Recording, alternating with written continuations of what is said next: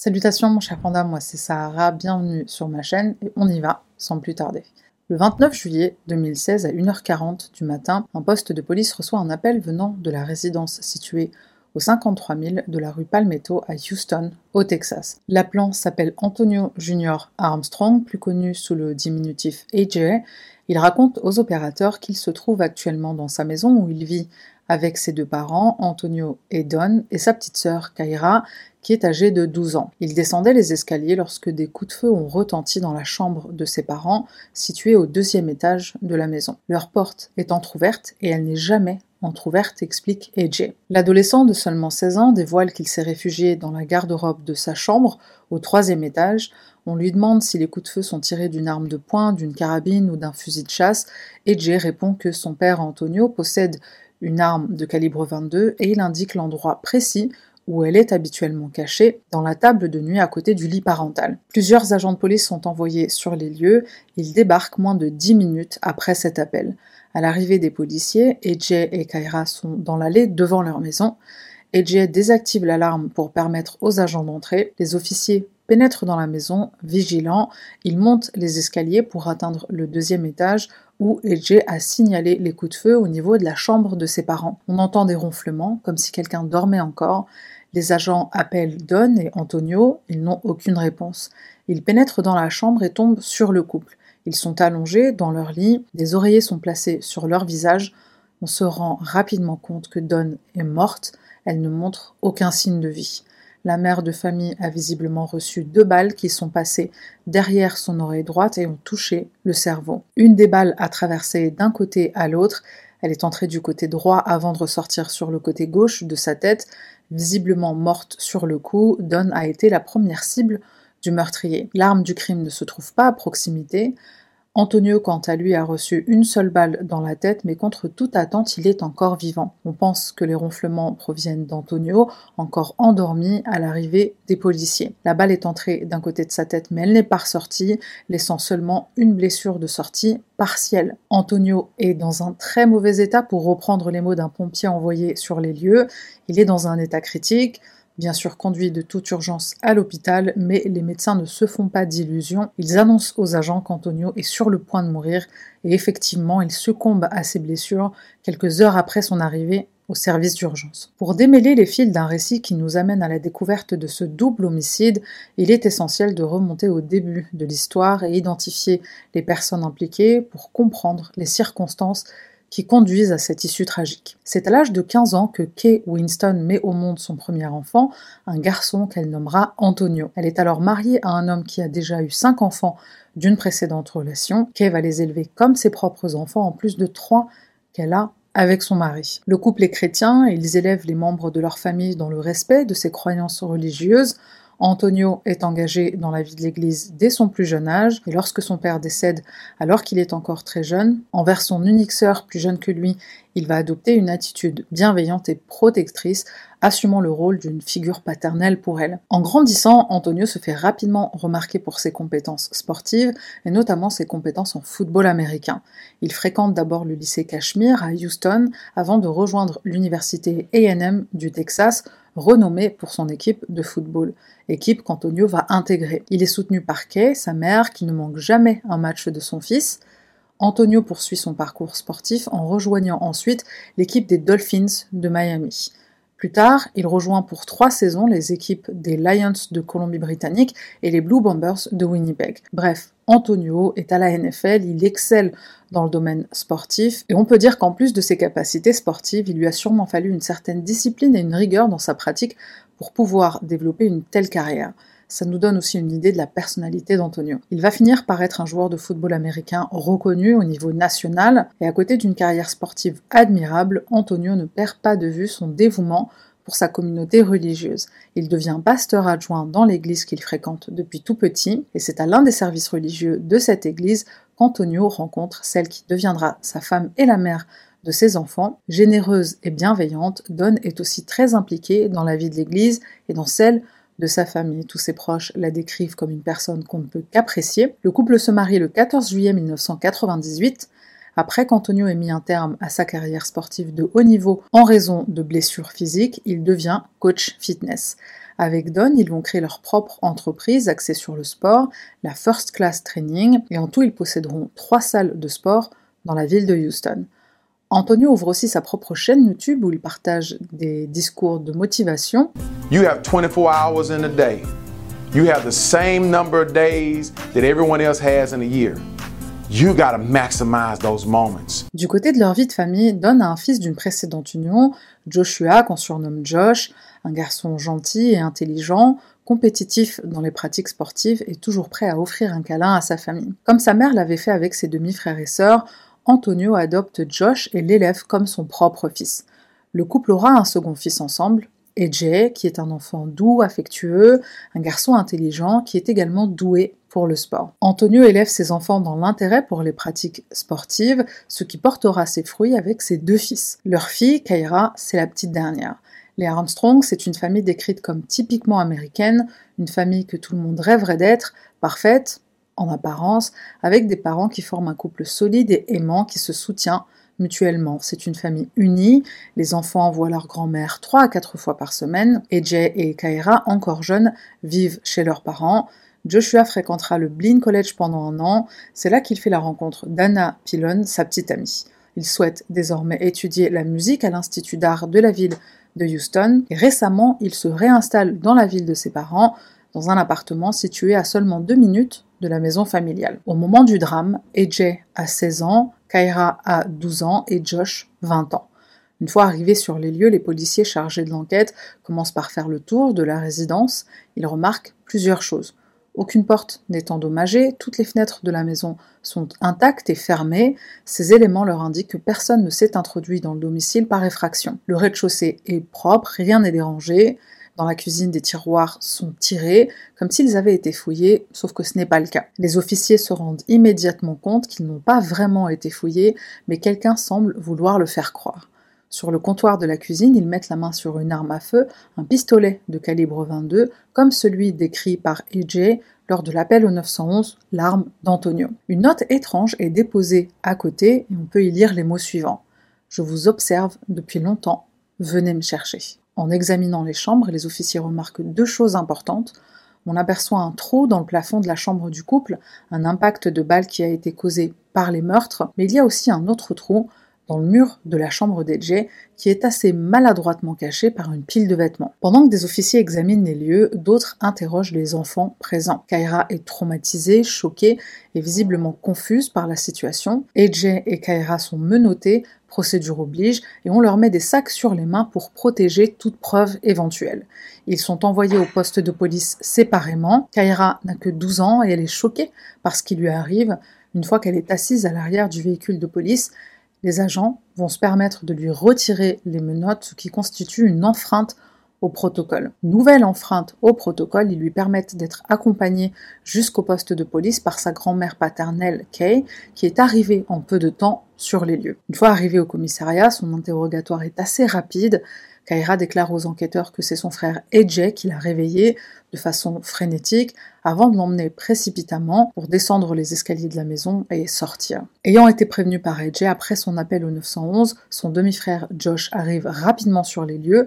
Il est agité, agressif et il réclame qu'on lui explique ce qui est arrivé à ses deux parents. Lorsqu'à son tour il est interrogé, on le questionne sur ce qu'il faisait lorsque les meurtres ont eu lieu. Josh explique qu'il a passé toute la soirée chez lui à jouer aux jeux vidéo avec sa petite amie et un ami à lui. Et interrogé au poste de police, explique le déroulement des faits comme il l'a décrit lors de l'appel au 911. Il a descendu les escaliers, il a entendu des coups de feu, et il ajoute un détail troublant. Il explique pour la première fois qu'il a vu un homme masqué sortir de la chambre de ses parents. On ne voyait que ses yeux et sa bouche, précise AJ. Il décrit un homme afro-américain qui mesure 1m90, un étranger qui se serait introduit dans la maison familiale pour rabattre le couple Armstrong. Mais ce nouvel élément interroge vraiment les enquêteurs qui lui disent clairement que les informations qui leur ont été transmises ne concordent pas, il y a un problème de cohérence. Concernant les preuves qui sont récoltées dans la maison, l'alarme était bien activée et elle ne s'est pas déclenchée. Si l'alarme est activée, toute entrée ou sortie de la maison aurait dû la déclencher, ce qui réduit encore plus l'hypothèse d'une effraction dans la maison, et ce qui signifie surtout que le tueur se trouvait sûrement déjà dans la maison. Les officiers contactent la société qui fabrique ces alarmes et ils confirment à la police que le système est fiable, qu'il a fonctionné sans erreur cette nuit-là. Il y a aussi un détecteur de mouvement entre le deuxième et le troisième étage de la maison. Au deuxième étage se trouve la chambre d'Antonio et Don, au troisième, celle d'Ej. Ce détecteur s'est déclenché à environ 1h08 du matin, soit 30 minutes avant l'appel d'Ej à la police, pour déclarer qu'il avait entendu des coups de feu. La mort du couple est donc estimée entre 1h08 et 1h25. Les enquêteurs relèvent le manque de cohérence entre le témoignage d'Edge et les preuves qu'ils ont en leur possession, et Edge ne trouve rien de mieux à répondre que Il n'y a rien qui puisse se retourner contre moi, je ne suis pas responsable de ce qui s'est passé. Au total, pendant son interrogatoire, Edge répète 19 fois Je ne suis pas responsable de ce qui s'est passé. Il reste stoïque, avec une absence d'émotion apparente, même lorsqu'on lui annonce que son père est mort et qu'il ne reviendra plus. On lui demande comment se passaient les relations avec ses parents. Il dit qu'il était très proche de son père, mais il y avait des conflits avec sa mère, des histoires de famille, selon Edge, rien d'anormal. Tandis que pour les enquêteurs, caractériser sa mère comme la méchante pour reprendre les mots de l'enquêteur Dodson, c'est étrange, étant donné les circonstances dans lesquelles elle vient d'être tuée froidement. Face aux preuves et aux témoignages recueillis par les officiers, quelques heures après la mort de ses deux parents, AJ est inculpé pour le double homicide, accusé d'avoir utilisé l'arme de son père pour rabattre ses parents dans leur sommeil. Les enquêteurs en sont certains, c'est lui le coupable. Lorsque l'investigation en vient à approfondir les suspicions portées contre AJ, on en apprend de plus en plus sur la vie de l'adolescent. AJ suit les traces de son père et pratique lui aussi le football américain. Athlète vedette au collège Kincaid où il étudie, il est remarqué par l'équipe d'entraîneurs comme un joueur hors pair, ce qui vaut à AJ d'acquérir une grande confiance en ses capacités sportives. Mais pendant sa première année dans cette école, ses succès sportifs sont vite entachés par des notes en baisse. Et ces mauvaises notes qu'il cache comme il le peut à ses parents vont l'amener à être renvoyé du collège Kincaid en 2016. À la maison, ça fait quelque temps déjà que Edge connaît d'importantes disputes avec ses parents qui se sont rendus compte que leur fils sort en cachette de la maison, il ne respecte pas le couvre-feu qui lui est imposé, il dépense trop d'argent, il boit, il fume de l'herbe. Et pour information, la police retrouve une pipe à crack dans la chambre d'Edge quand elle est fouillée dans le cadre de l'enquête. Pour des parents comme Don et Antonio, on peut s'imaginer ce qu'ils ont pu ressentir concernant ces transgressions et le besoin d'accompagner leur fils avec l'éducation qu'eux-mêmes ont reçue. AJ a sa propre voiture que ses parents lui ont récemment confisquée à cause de ses problèmes de comportement. Cette voiture est remise à son grand frère Josh, ce qui n'empêche pas AJ de se faufiler la nuit hors de sa chambre pour récupérer sa voiture et sortir chose que Josh désapprouve. Au fil de l'enquête, on découvre également qu'Edge a une petite amie qui s'appelle Kate, il la rencontre sur les bancs d'école, et il cache aussi cette relation à sa famille, même si ses parents ont sérieux soupçons. Lorsqu'il est arrêté et inculpé pour le meurtre de Don et Antonio en juillet 2016, Edge n'a que 16 ans. Il devait intégrer un lycée à la rentrée, le lycée Amar à Houston. Son inculpation pour le meurtre de ses parents met bien sûr un terme à la poursuite de ses études. Il est envoyé en prison sans possibilité de libération sous caution. Et ce qui va en étonner plus d'un, c'est le fait que sa famille le soutient fermement. Ils sont tous convaincus de son innocence. Quand il atteint l'âge de 17 ans, la juge du comté d'Aris déclare qu'il sera jugé en tant qu'adulte. Cette décision est prise à la suite d'une audience dite de certification préalable au procès et qui s'est déroulée au centre de justice pour mineurs de la ville. Edge est aperçu en costume cravate, il pleure lorsque des photos de ses parents sont montrées, il détourne le regard lorsqu'une vidéo présentée montre les officiers de police qui marchent dans la maison maculés de sang avant qu'on retrouve ses parents, Don et Antonio. Les éléments qui sont présentés au juge, en plus de mettre en lumière le comportement délinquant d'Edge avant les meurtres, montrent une cause probable pour qu'Edge soit accusé de meurtre capital. Après neuf mois de détention, la juge met en place des conditions de libération sous caution, caution qui est fixée à 200 000 dollars. Et la famille d'Edge va régler cette somme. Edja est alors libéré, assigné à résidence avec l'obligation de porter un bracelet électronique. Il doit aussi se soumettre à des tests de dépistage de drogue qui ont lieu de façon aléatoire sans qu'il soit informé. Ah bah sinon tu peux tricher. Le voilà hors des murs d'une prison en attendant son procès. Il profite de ce temps de liberté auprès de sa famille et de sa petite amie Kate qui devient sa femme, Kate Armstrong, et aussi la mère de son enfant. Le couple met au monde un petit garçon. En mars 2019, un premier procès a lieu. Oui, un premier, parce qu'il va y en avoir trois au total. Le premier se conclut par un vice de procédure. Les jurés ne parviennent pas à être unanimes quant à la culpabilité d'Ej pour le double meurtre. En 2022, le second procès s'ouvre et se conclut de la même manière. Les jurés ne sont encore une fois pas parvenus à rendre un verdict unanime après 18 heures de délibération. J'espère qu'il y avait des pauses café. L'équipe de la défense fait un travail remarquable durant ces deux procès, mettant en lumière des éléments qui permettent de penser que non, Hedge n'est pas responsable. On y revient dans une minute. De son côté, l'accusation va souffrir de l'absence de preuves ADN au dossier. Dans la maison, rien n'a été retrouvé malgré les prélèvements effectués sur l'arme du crime et sur le chargeur. Le t-shirt d'Edge a été examiné, on n'a pas non plus retrouvé de preuves le reliant au crime, pas de sang sur lui lorsqu'il est emmené au poste de police aucun résidu de poudre permettant de dire qu'Edge a utilisé l'arme de son père, aucun résidu n'est trouvé sur ses mains ou sur ses vêtements. Après deux procès, considérant l'absence de preuves ADN, est-il donc possible qu'Edge ne soit pas celui qui a froidement tué ses deux parents? Le troisième procès va permettre de le déterminer, à croire que la justice s'acharne jusqu'à un verdict coupable. Ce troisième et dernier procès va apporter des preuves inédites du côté de l'accusation. Sept ans après les meurtres, Edge a désormais 23 ans, il est marié et père d'un petit garçon, et il est pour la troisième fois jugé pour double homicide. La juge Kelly Johnson supervise.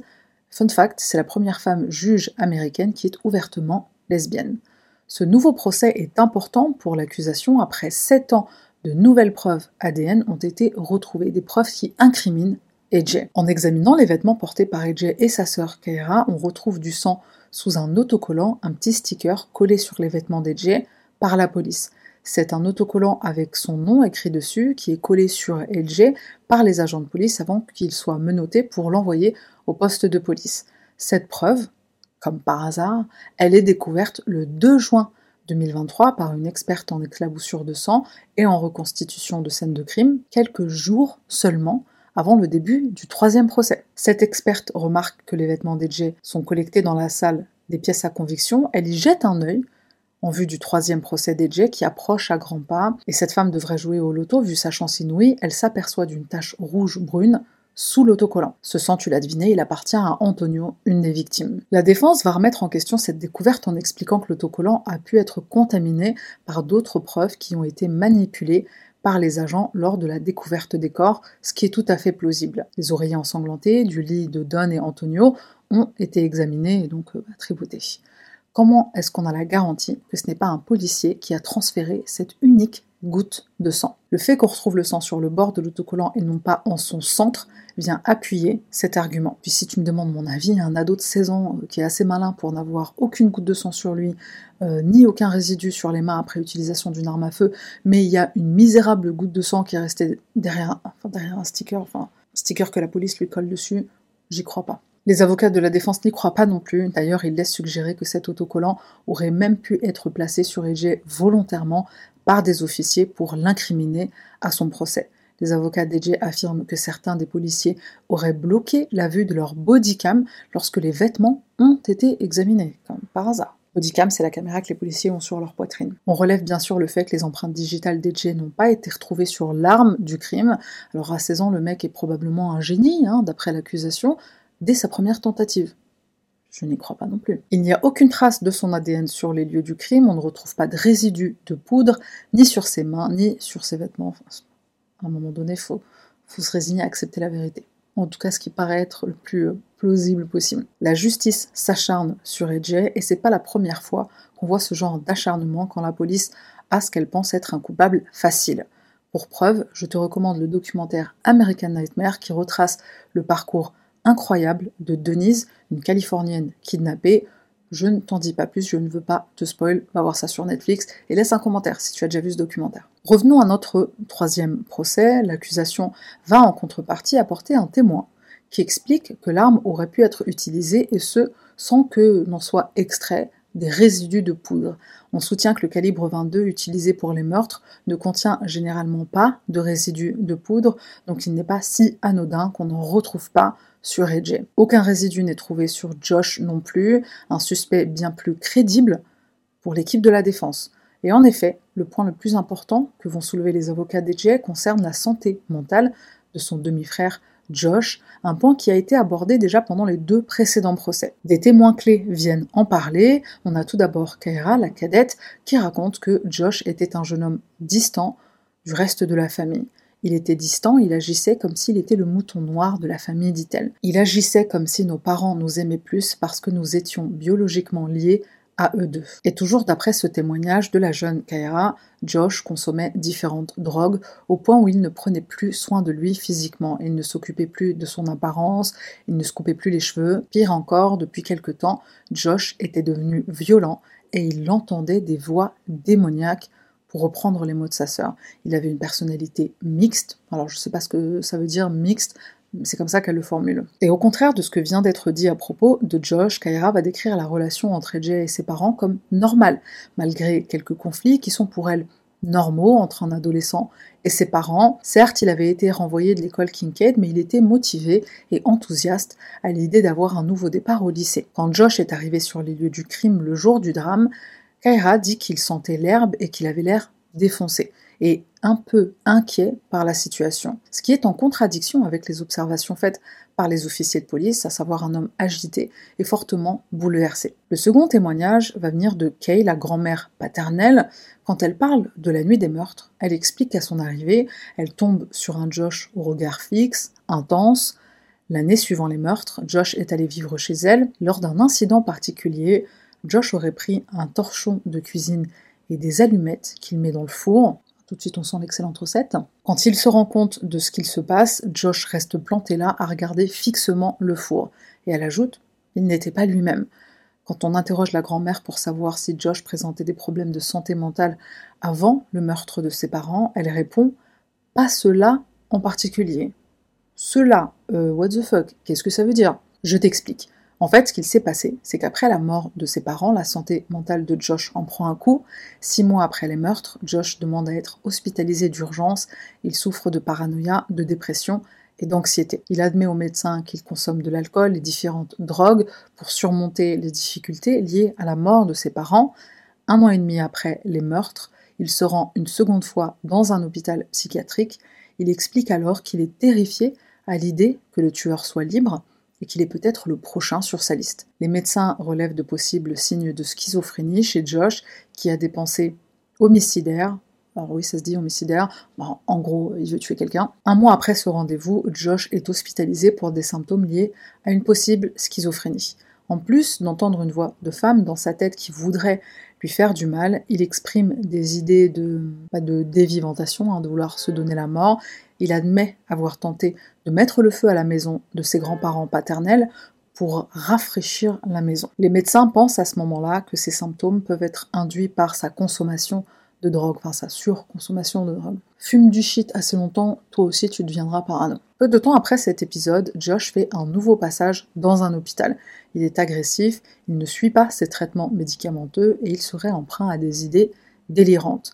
Des professionnels amenés à témoigner lors du procès décrivent ces comportements comme une compensation psychotique résultant d'importantes difficultés à faire face à la mort de ses parents. Il est aussi important de noter qu'Anna, la petite amie de Josh à l'époque, prend la parole lors du procès pour affirmer que Josh était bien avec elle la nuit des meurtres et que son petit ami ne montrait aucun signe la laissant penser qu'il souffrait de problèmes de santé mentale avant la perte de ses parents. Pour les avocats de la défense, Josh a tenté de commettre un homicide en essayant de brûler la maison de ses grands-parents.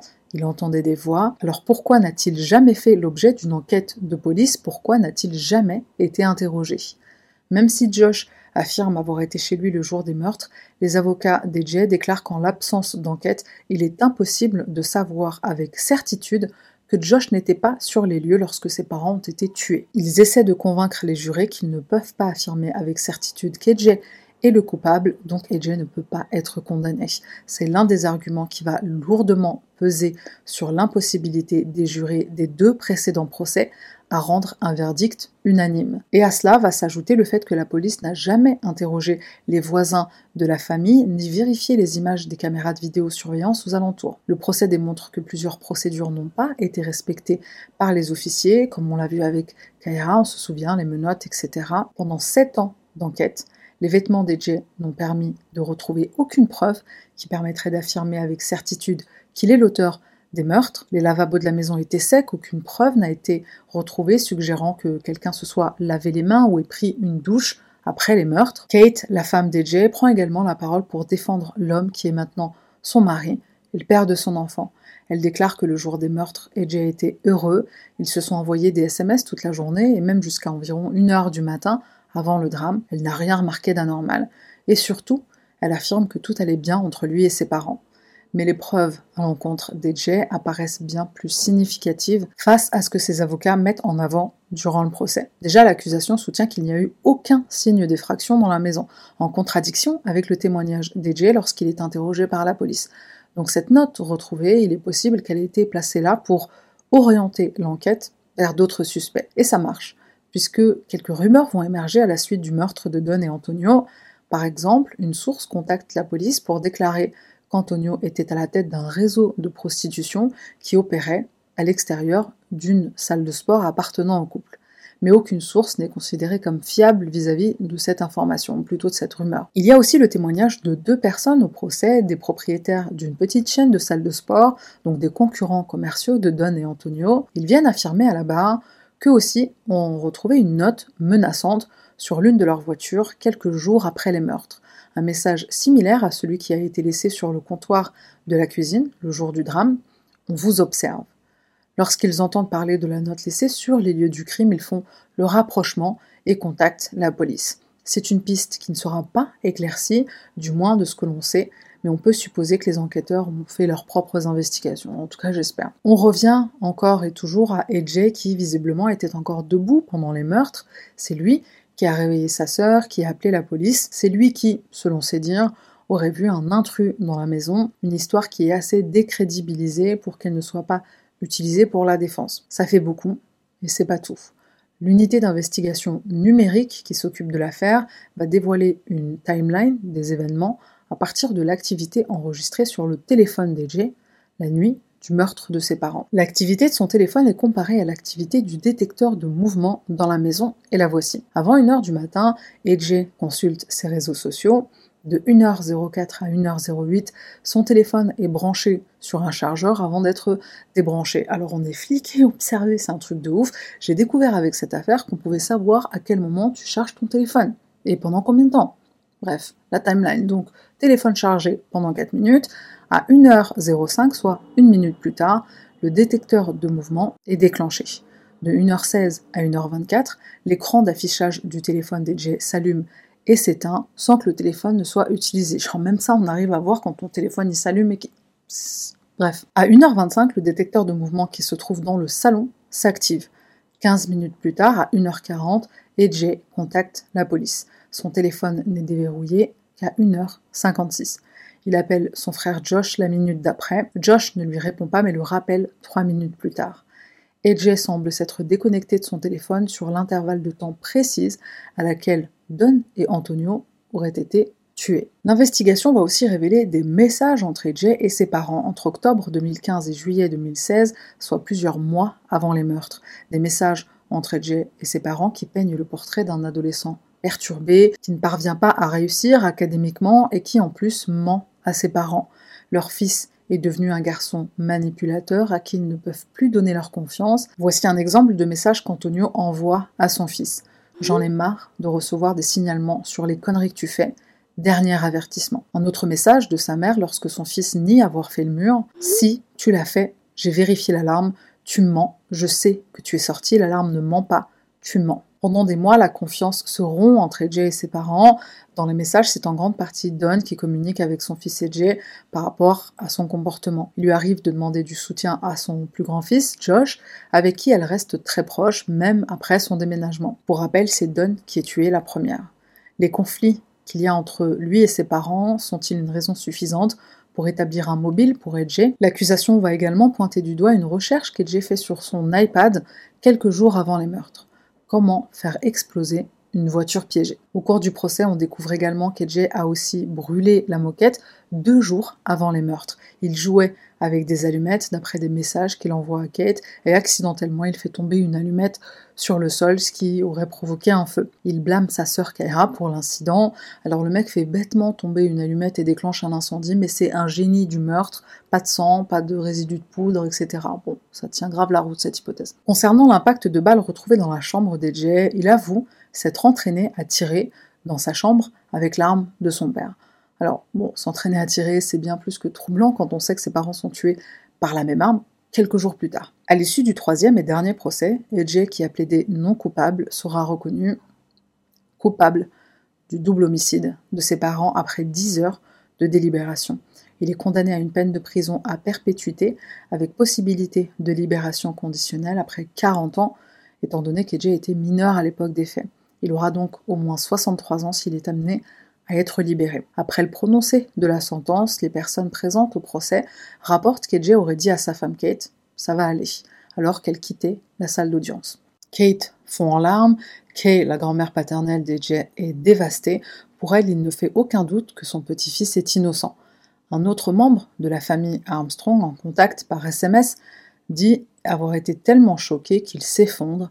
Je veux une manifestation, je veux inonder les rues de Houston et le bureau du procureur au palais de justice et dire c'est totalement injuste, mais d'une manière chrétienne, respectueuse, sans violence ni folie. Je veux juste montrer à la ville, au procureur, au procureur Kim, ce n'est pas juste. Lance Stodaker, un membre du jury du premier procès, déclare à la presse que les jurés du troisième procès ne comprennent sûrement pas la notion de reasonable doubt. Faites un procès à répétition et vous finirez par trouver le bon jury, déclare Lenz. Le bon jury, c'est-à-dire celui qui va déclarer coupable. Reasonable doubt en français, hors de tout doute raisonnable, c'est une notion de droit pénal.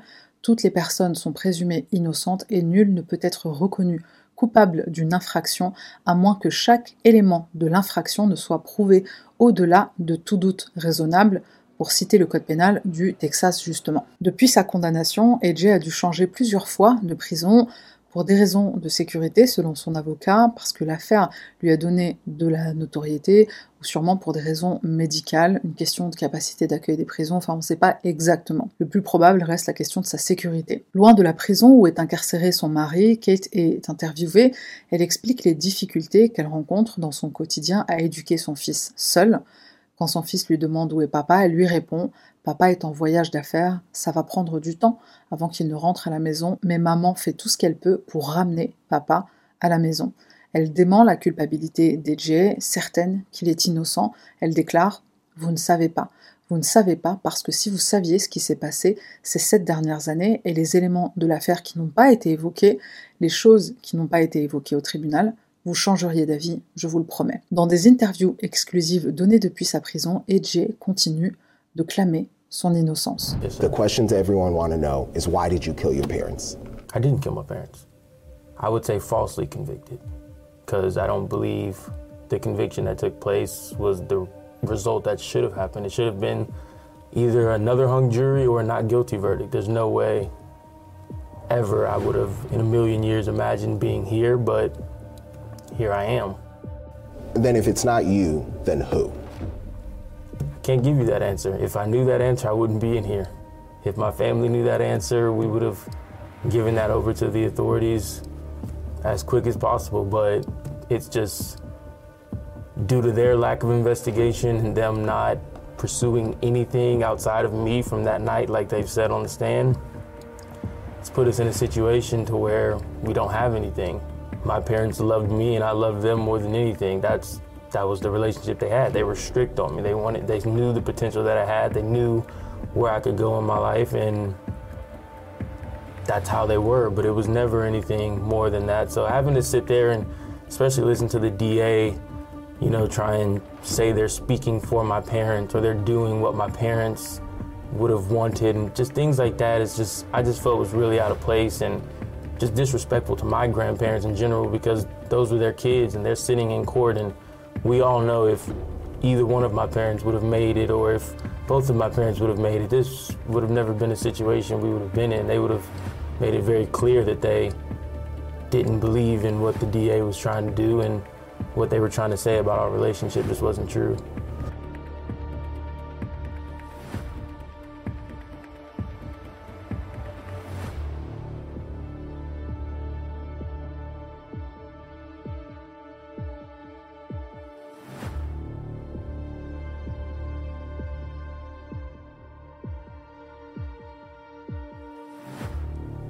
does two juries not hear that? I mean, how do three juries not hear that my father was receiving death threats?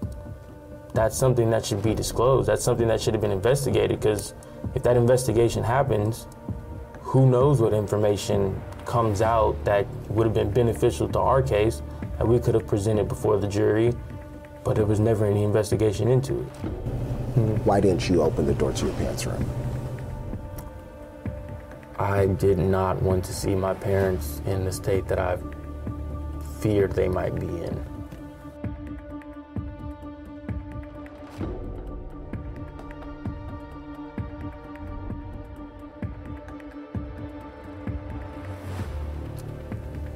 She not only lost her parents that night, but I was in jail. My brother wasn't doing well. She's just, you know, she's she's put with my grandparents, and nobody deserves that what she had to go through. And I get back out. I want to help people who are in situations like mine.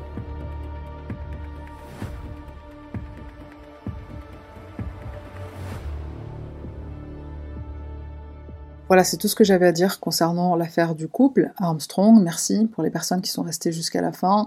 Merci à celles qui prennent le temps de mettre un commentaire, ça aide vraiment la chaîne. Je te laisse mes réseaux sociaux, je te laisse aller voir un peu ce que je fais ailleurs. Les liens sont en barre de description.